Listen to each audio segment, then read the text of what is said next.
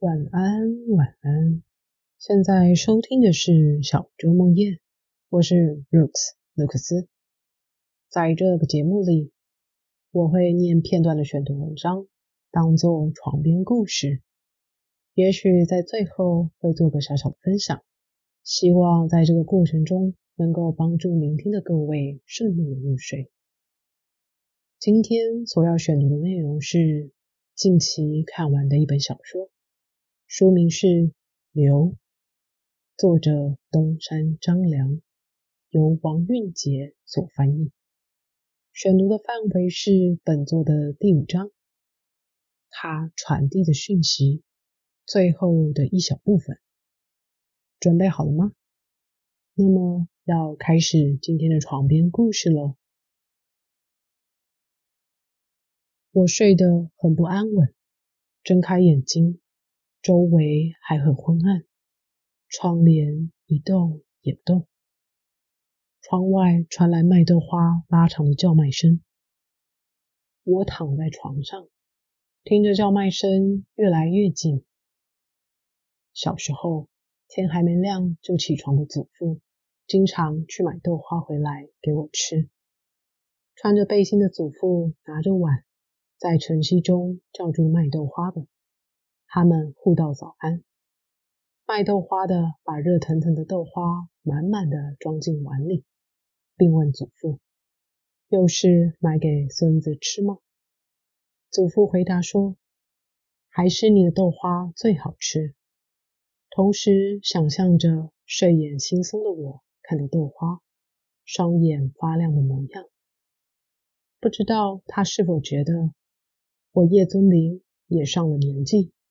没想到会有一天，用拿枪的手小心翼翼地捧着豆花碗。不知道他是否曾经回想起在战场上杀得你死我活的日子，为拜把兄弟送终的夜晚，以及身无分文、光着脚来到广州街的早晨。我很爱吃豆花，尤其喜欢祖父在清晨时。一脸得意的问我买回来的那一碗豆花，把汤匙伸进滑嫩的豆花和煮的甜甜的花生一起送进嘴里，会觉得全世界的人都爱我，我是主宰世界的小霸王。天花板渐渐扭曲，我惊讶的坐了起来，用手背揉着眼睛。咦，泪水不停从脸颊滑落，令我困惑不已。事件发生至今，这是我第一次流泪。祖父出殡时，我扶着伤心欲绝的祖母，祖母连同我的份一起哭了，所以我没有哭。当棺材送进焚化炉时，我们家属大声祈祷。祖父在那个世界也可以过上好日子，但明泉叔叔敷衍的态度很滑稽。我非但哭不出来，还费了好大的力气才忍住笑。爸爸，来吧，来吧，让他们好好烧你。明泉叔叔用奇怪的节奏说着悼词，不能烧不透，一定。要烧的彻底，没错啊，一定要让他们好好烧你。只有烧的彻底，才能很快成佛吧。当祖父变成骨灰从焚化炉出来后，我们小心翼翼的用筷子夹进骨灰坛。小梅姑姑不小心把一小片骨头掉在地上，从格子水沟盖的空隙掉进了排水沟。祖母怒不可遏，但格子水沟盖被铁螺丝牢牢固定，所以只能放弃那块骨头。看顾焚化炉的老人在骨灰中发现了好像祖母绿般的结晶，说这是舍利子，还说只有烧高分时才会出现这种舍利子，代表死者生前积了很多功德，让家属感到高兴不已。我觉得这种话不太可信，猜想一定是高温燃烧钙质产生的化学变化。想着想着，又错失了流泪的时机。我把脸埋进枕头，不让任何人听到我的呜咽。眼睛无法处理决堤的热泪，泪水从鼻子和嘴里流出来，鼻子深处很热，嘴里咸咸的。我一直深信，人只有难过的时候才会流泪。在祖父火葬后的数周，我曾经以为，也许自己并不觉得难过。我们深信的大部分事情。都是按照别人的标准来衡量，所以很容易产生这样的误解。我冲出房间，去厨房拿了碗，冲出去追卖豆花的，把院子里的鸡都吓飞了起来。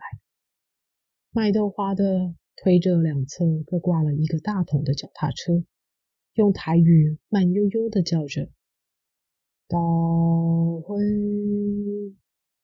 到会，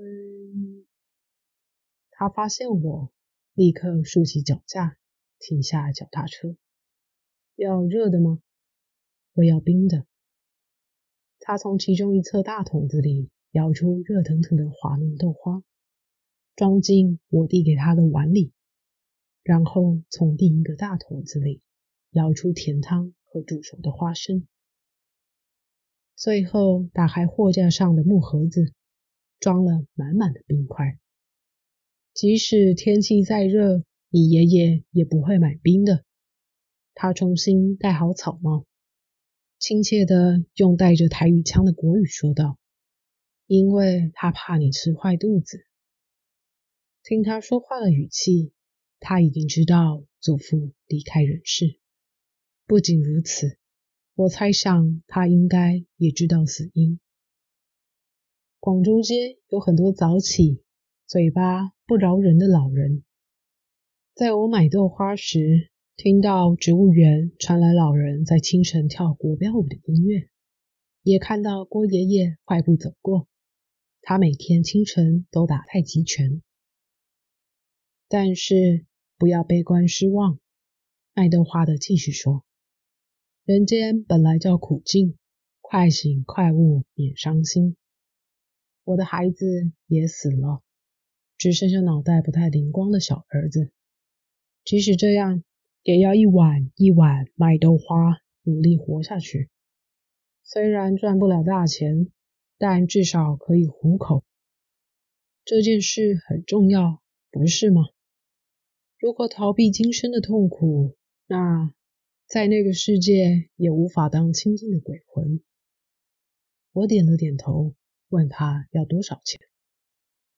叶秋生，谢谢你。啊！一阵温热的冷风吹在我的脖颈上，我吓得缩起身体。你刚才说……我说十元啊！卖豆花的皱着眉头，怎么了？有这么惊讶吗？我的豆花比别人的好吃，却没有卖的比别人贵啊！哦，不是啦。我眨着眼睛接过碗，把十元硬币放在他的手上。我在想其他事。哦，快要联考了。我点了点头。用功读书很重要，但也别太拼了。卖豆花的脸被太阳晒得又黑。完全感受不到丝毫鬼魅的阴气。我猜想你爷爷也会这么说。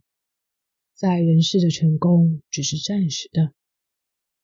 我捧着豆花的碗回到家里，母亲刚好打开卧室的纱窗，她推开不太灵活的纱窗，回到房间，很快又用双手捧着什么东西回到了窗边。好像是重要的东西，或是什么易碎品。我和院子里的鸡都看着母亲，母亲用力张开双手，好像要拥抱刚升起的太阳。一只蟑螂从她手中起飞，宛如幸福的青鸟。睡着了吗？大家如果对这本书的故事内容还感兴趣的话，也可以再找来看看哦。最后想跟大家分享的是，在今年发生了很多事情，相信大家都希望在今年剩下的时间里，别再出什么大事，能够平平安安度过就好。原本在二零一九年年尾还期待着二零二零年的到来，但应该没什么人想得到，竟然一年会比一年更令人失望。尤其今年老天带走了不少人，当中也包含了许多的知名人士。每当有这类的新闻报道，就能发现身边的一些人会在社群网络上。发表对于这类报道的一些心情感想，大部分都是要珍惜身边的人啊，要好好把握当下呀，不知道明天还是意外会先来临等等的。看着这些抒发心情的文章，突然脑袋闪过了一个疑问：真的有多少人做得到？也做得到呢。不论这些话是说给自己听的，或是希望其他人共勉之，由衷希望表达这些想法的人真的能去正视这些事情，并且实际去行动，而不是说说而已。并不是说他们做不到，而是盼望他们真的都能做得到。剩不到两个月的时间，就要迈入二零二一年了。在新的一年来临前，大家有什么计划和期待呢？